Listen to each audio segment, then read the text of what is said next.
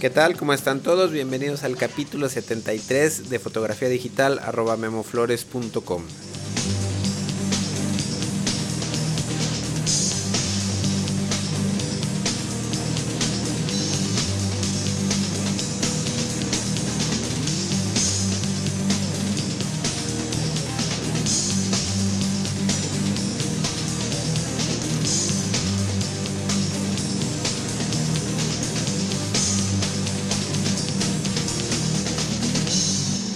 amigos y amigas? Bienvenidos a este capítulo 73 de este taller en línea sobre fotografía digital. Eh, mi nombre es Guillermo Flores. Esto que están escuchando es un podcast, un podcast eh, semanal en donde hablamos sobre fotografía digital eh, pues avanzada. Es decir, este podcast está enfocado a fotógrafos o aficionados que cuenten eh, bueno, ya que tengan algo de conocimientos eh, sobre fotografía, si sean muy básicos, y que cuenten con una cámara reflex digital. Estas cámaras son mejor conocidas como DSLRs. Para las personas que tienen pues deseos de aprender fotografía y que todavía no tienen una cámara reflex digital, pues les recomiendo por ahí revisar eh, la sección el ABC de la fotografía en donde encontrarán un glosario de los conceptos básicos eh, de fotografía y este, eh, este sección lo pueden encontrar en www.memoflores.com diagonal ABC. Eh, bueno, pues este capítulo 73 vamos a hablar sobre las memorias, las tarjetas de memoria en donde almacenamos nuestras fotografías. Eh, hay muchísimos tipos de tarjetas de memoria. Digo, más o menos eh, conté entre 10 y 12 que son las más, más usadas de diferentes tamaños. Existen eh, las tarjetas Compact Flash tipo 1, tipo 2, las tarjetas Smart Media, tarjetas Memory Stick, Memory Stick Duo, Memory Stick Micro, eh, multimedia card, eh, reduced sized eh, multimedia card, secure digital card, mini SD card, micro SD card, en fin, son un mundo de, tarjetas y, de variantes que, que, tienen cada una de ellas, ¿no? Comúnmente se le llama a estas tarjetas simplemente por sus iniciales, como en el caso de CF, para las tarjetas Compact Flash y SD para las tarjetas eh, Secure Digital. Cada marca eh, y cada cámara utiliza pues un modelo específico de estas tarjetas. Por ejemplo, las cámaras Sony en su mayoría pues aceptan tarjetas Memory Stick en cualquiera de, sus variantes. Sony fue eh, la empresa que que desarrolló esta tecnología y bueno, pues obviamente por eso la usa en, en sus cámaras digitales.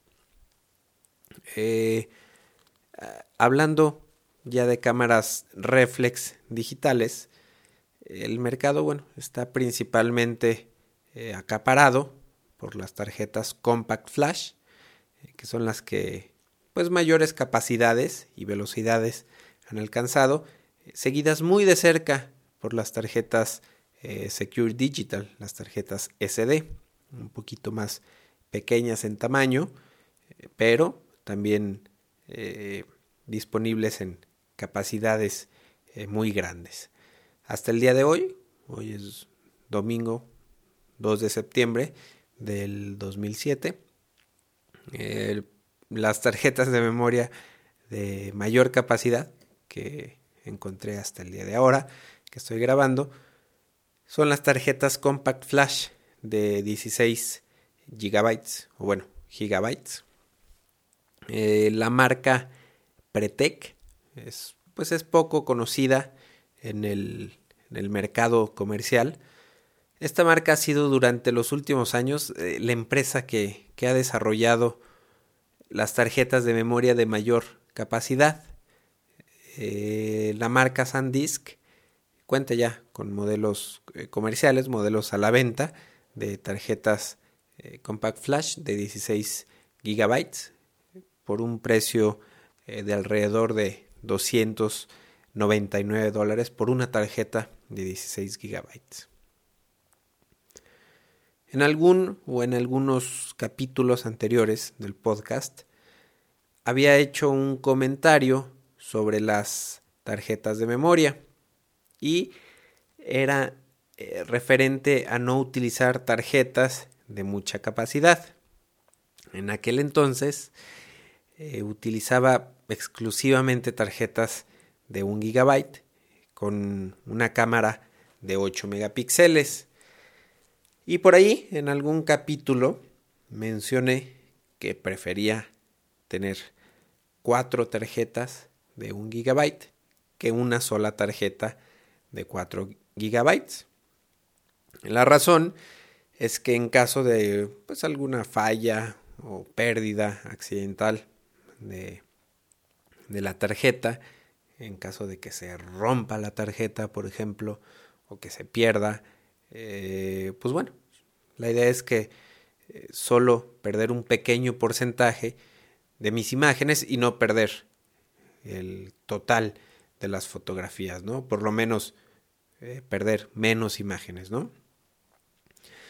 Eh, la tecnología pues avanza rápidamente, los precios han bajado mucho, han bajado muchísimo y creo que mi manera de pensar tiene que cambiar un poco también eh, conforme va avanzando la tecnología. En días pasados, por ahí también se armó una discusión, bueno, no discusión, una plática en los foros de discusión. Eh, y bueno, eh, estaba casualmente ese día, fui a una, una tienda eh, local de fotografía, vi precios de tarjetas de memoria. No recuerdo exactamente los precios. según yo, una tarjeta Compact Flash de un gigabyte costaba 400 pesos.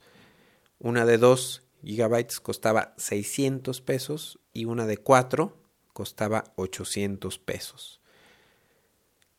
Entonces, pues con estos precios, definitivamente pensé que me convenía mucho más invertir pues en una tarjeta de 4 gigabytes en lugar a invertir en cuatro tarjetas de 1 gigabyte o en dos tarjetas de 2 gigabytes. Entonces, eh, pues ahora, al tener tanta capacidad en una tarjeta de memoria para almacenar cientos de imágenes o quizá miles de imágenes si estamos tirando en JPG, eh, pues debemos de tener cuidado de siempre tener respaldada nuestra información. También ya lo había comentado anteriormente, siempre, siempre, siempre, siempre trato de tener los archivos de mis fotografías en dos lugares diferentes. Eh, si voy a empezar a trabajar con tarjetas eh, de 4 o de 8 gigabytes, pues creo que será conveniente pensar en un disco duro externo portátil o en un accesorio para mi reproductor de MP3, un accesorio con el que pueda descargar y respaldar constantemente las fotografías que estoy tomando, eh, respaldarlas a mi reproductor incluso, bueno, pues en situaciones en donde esté trabajando en estudio o en locación como mi, como en locación que esté trabajando con mi laptop, bueno, pues voy a tratar de estar descargando constantemente eh, las imágenes sin borrarlas de la tarjeta. De esta manera, bueno, tendré dos copias en caso de que algo malo, algún accidente por ahí suceda. Existen vamos a enfocarnos a hablar un poquito más sobre las tarjetas CF, las tarjetas Compact Flash, ya que son las más comunes. Y existen dos tipos de tarjetas Compact Flash. Las tarjetas de tipo 1 son unas tarjetas que físicamente tienen 3.5 milímetros de espesor. Y el tipo 2 son un poco más anchas, tienen 5.5 milímetros de espesor. Eh, las tarjetas CF de tipo 1 es el tamaño, la medida que utilizan eh, las tarjetas, la mayoría de las cámaras, perdón. Esta, esta tipo de, tarjetas del tipo 1 eh, son tarjetas de memoria de estado sólido, o sea, que son las que más comúnmente utilizamos. este tipo de memoria de estado sólido eh, pues es una especie de chip en donde se graba la información y requiere de muy poca energía de nuestra cámara para escribir la información. Este tipo de tarjetas son muy durables y pueden resistir caídas ligeras y son resistentes incluso al agua. Y esto, bueno, se los digo por experiencia. Entonces son eh, son muy recomendables, son muy durables. Otra de las razones es porque no tienen eh, ningún, ninguna pieza que esté en movimiento, ninguna pieza que tenga movimiento físico mientras se escribe la información eh, o mientras se descarga. Entonces, bueno, esto hace que, que sean más durables y confiables. En pues, los aproximadamente seis años que tengo haciendo fotografía digital, solamente he tenido problemas con una sola tarjeta CF tipo 1 y la razón eh, pues fue que compré una marca de poco prestigio por ahorrarme pues unos cuantos pesos. Eh, ya lo he dicho por ahí, las tarjetas pues, de mayor prestigio son Lexar, SanDisk, eh, Delkin, Delkin Devices, Kingston. Kingston es una marca nueva que está entrando muy fuerte. Eh, pues son las principales, las más conocidas. Entonces yo sí les recomendaría definitivamente comprar una, una marca de prestigio.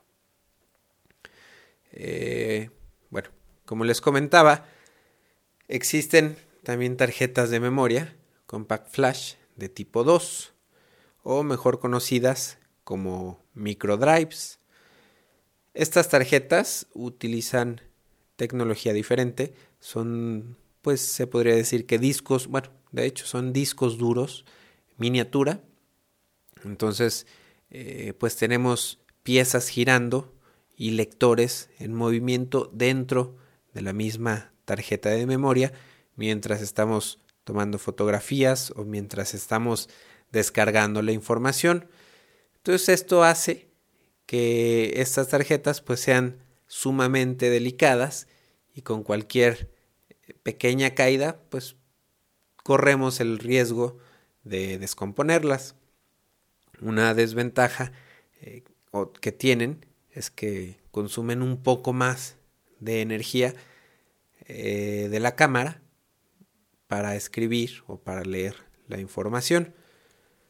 Eh, tienen, o más bien tenían la ventaja de que podían llegar a ser poco más económicas que las tarjetas de tipo 1. Pero no sé, sinceramente, creo que este tipo de tarjetas pues va a dejar de existir eh, muy rápidamente. Los, los microdrives eh, yo creo que, que, ya no tardan en, en dejar de existir. En lo personal, el único microdrive que he tenido me duró aproximadamente una semana. Así que no recomiendo este tipo de, de tarjetas. Por cierto, también estaba viendo que algunos microdrives solamente dan 90 días de garantía. Eh, por ahí me encontré otra marca que daba un año de garantía, mientras que las tarjetas Compact Flash tipo 1 de estado sólido tienen garantía, la mayoría dan garantía de por vida, eh, algunas solamente las garantizan por 10 años. Entonces, eh, vamos a hablar ahora un poco de las velocidades. Las tarjetas de memoria de cualquier tipo, SD, Memory Stick, Compact Flash, etcétera, tienen diferentes velocidades de lectura y de escritura. obviamente, pues entre más rápidas, eh, más caras van a ser. Hay dos maneras de medir la velocidad de una tarjeta. Una es utilizando una letra X, como por ejemplo 50X, 133X, 300X, etc. Otra manera es simplemente pues decir cuántos megabytes se pueden escribir o se pueden leer por segundo en las tarjetas. El valor de la X, por lo menos para las tarjetas eh, de la marca Lexar, equivale a 150 eh, kilobytes por segundo.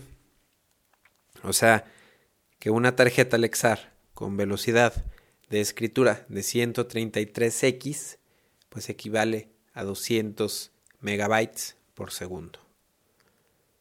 Eh, la velocidad de lectura de las tarjetas puede ser un poco más rápida que la de escritura.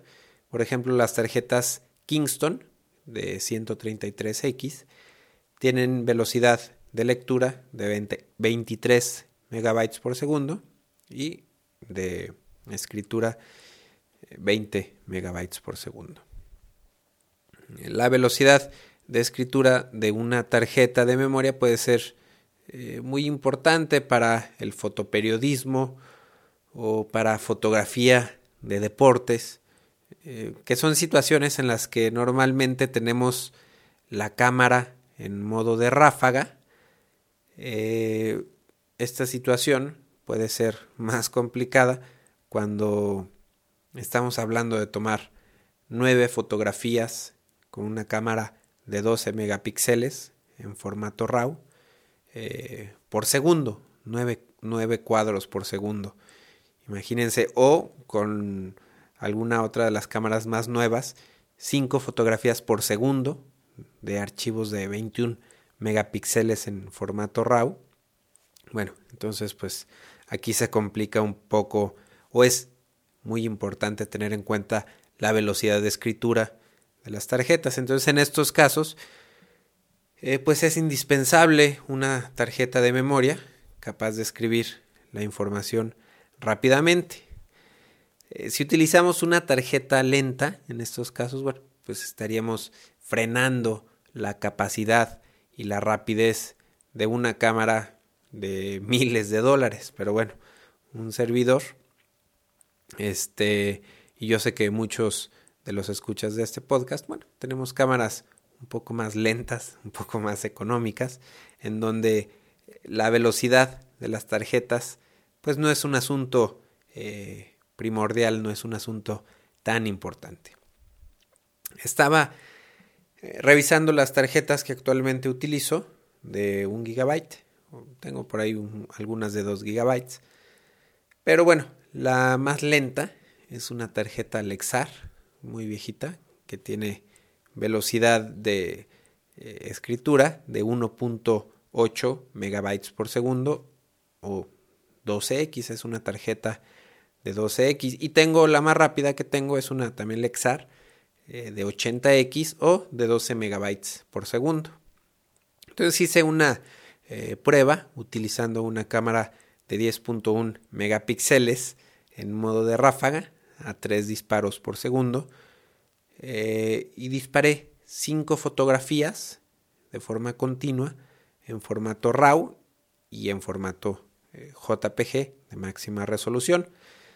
Tomé el tiempo desde que, se desde que tomé la primera foto hasta cuando se terminó de escribir la, la última eh, imagen.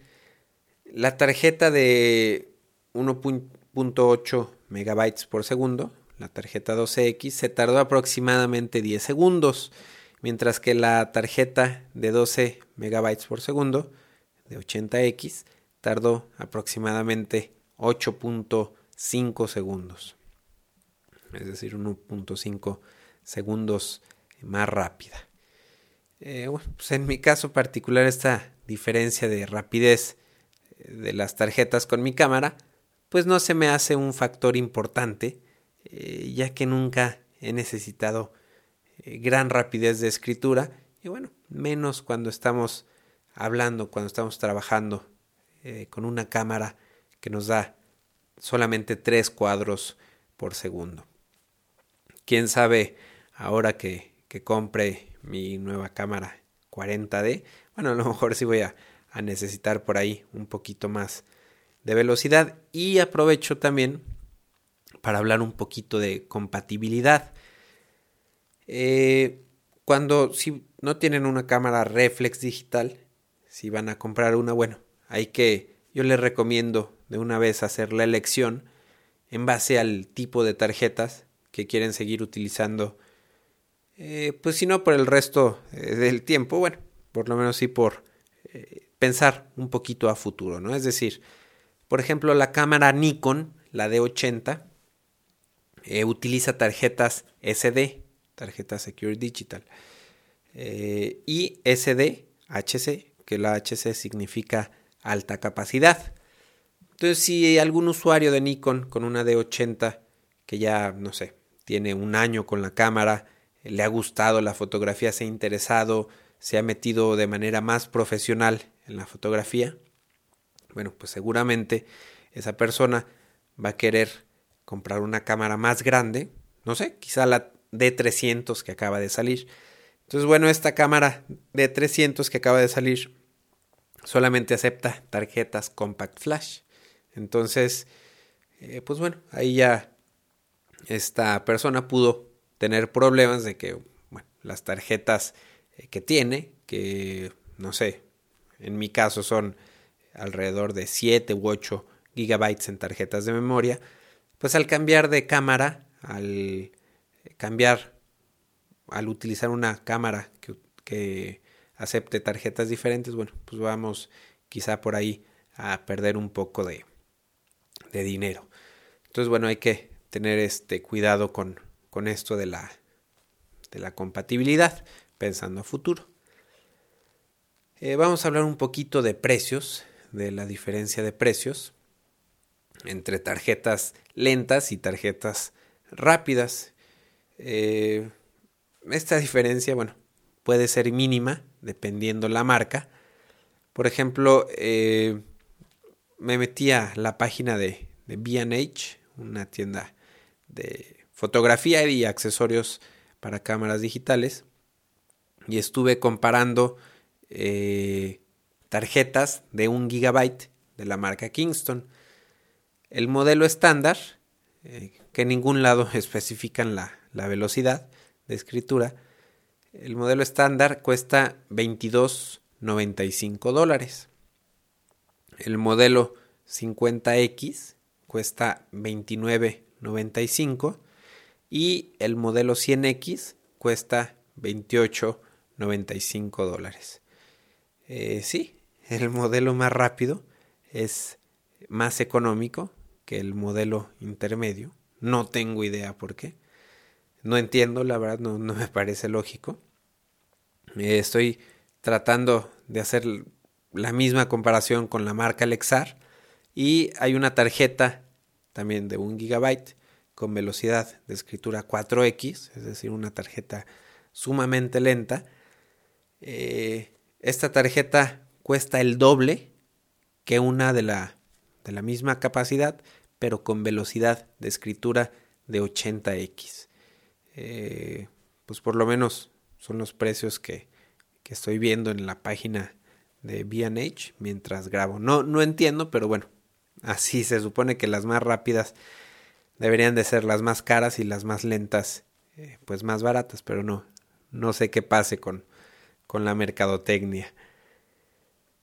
Eh, hay que tener cuidado entonces a la hora de comprar tarjetas de memoria, hay que comparar dos o tres marcas, eh, hay que comparar precios en dos o tres velocidades diferentes, incluso checar, checar todas las, las capacidades diferentes. No es raro ver una tarjeta de 4 gigabytes más económica que una tarjeta de 2 gigabytes. Entonces, bueno, pues sí hay que eh, pues hacer mucha investigación, preguntar precios en, en diferentes lados para ver eh, dónde podemos encontrar la mejor oferta.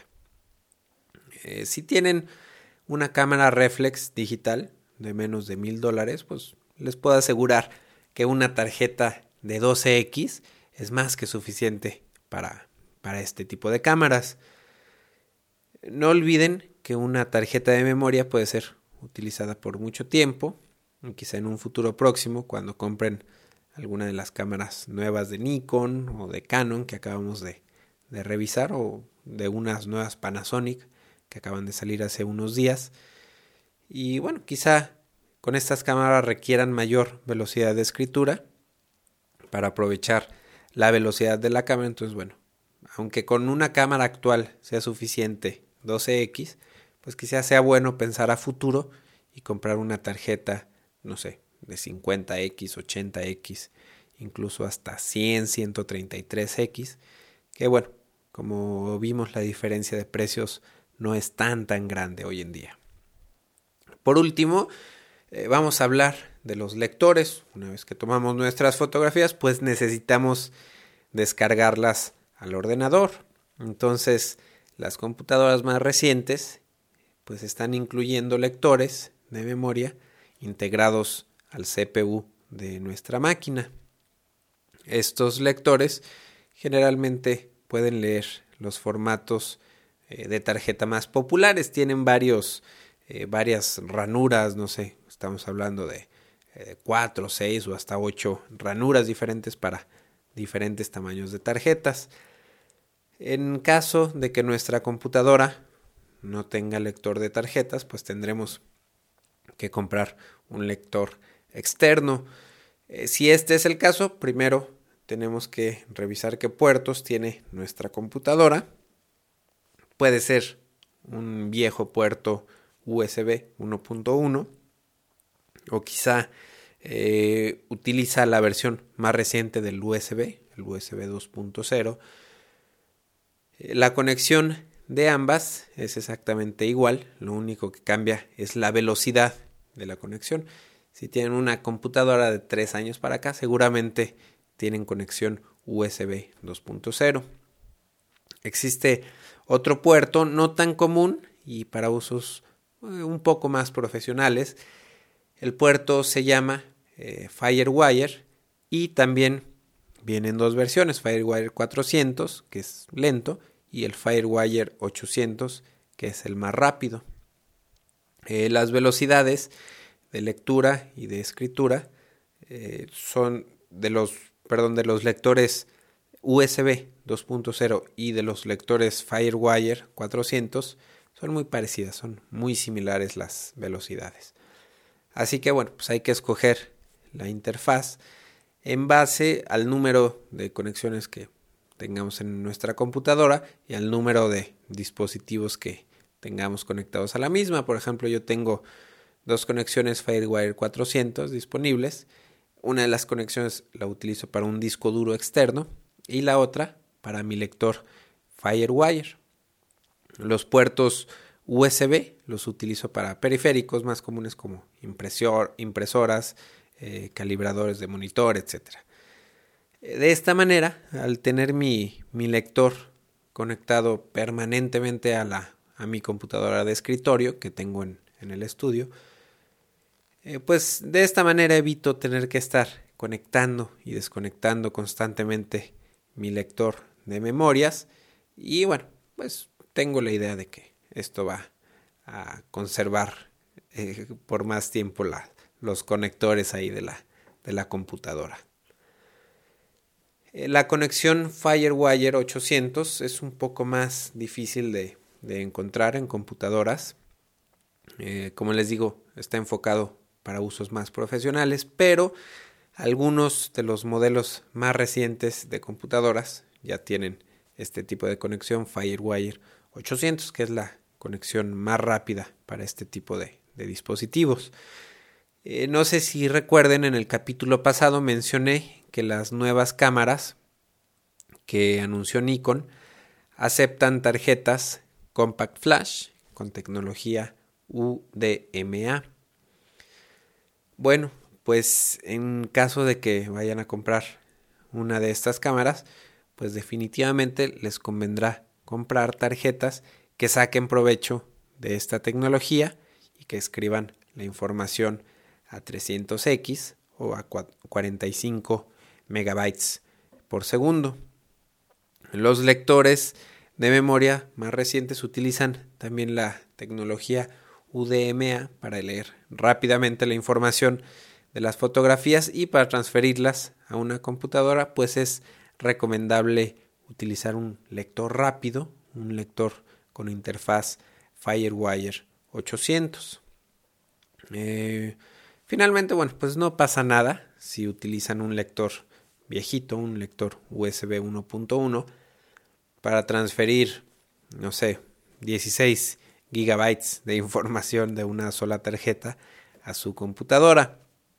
Eh, solamente el inconveniente será que eh, pues se tardará quizá toda la noche en, en, hacer la transferencia de la información y bueno la verdad es que siempre es bastante cómodo descargar nuestras imágenes pues de la manera más rápida posible eh, bueno por último se me olvidaba mencionarles que también podemos conectar nuestra cámara directamente a la computadora.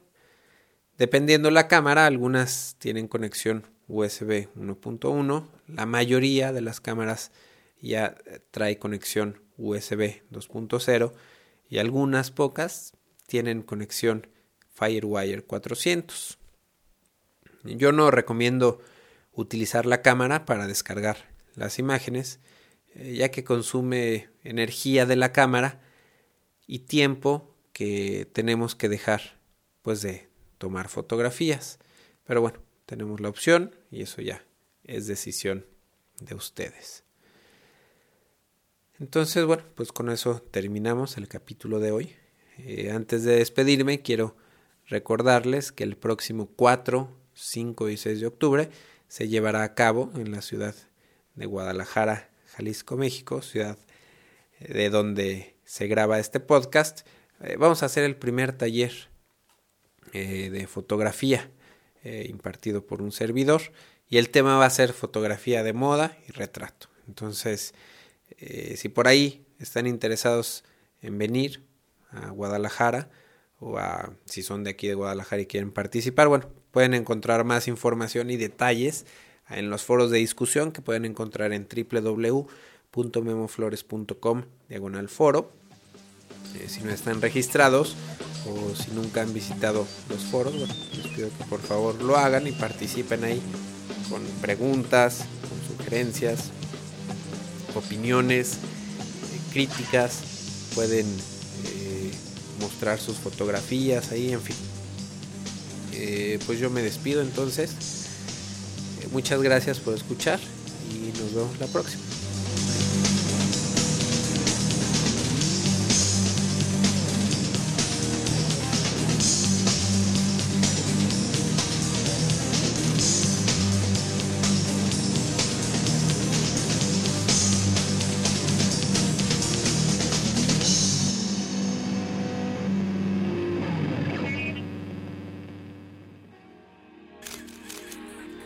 photocastnetwork.com, your photography resource in the potosphere. photocastnetwork.com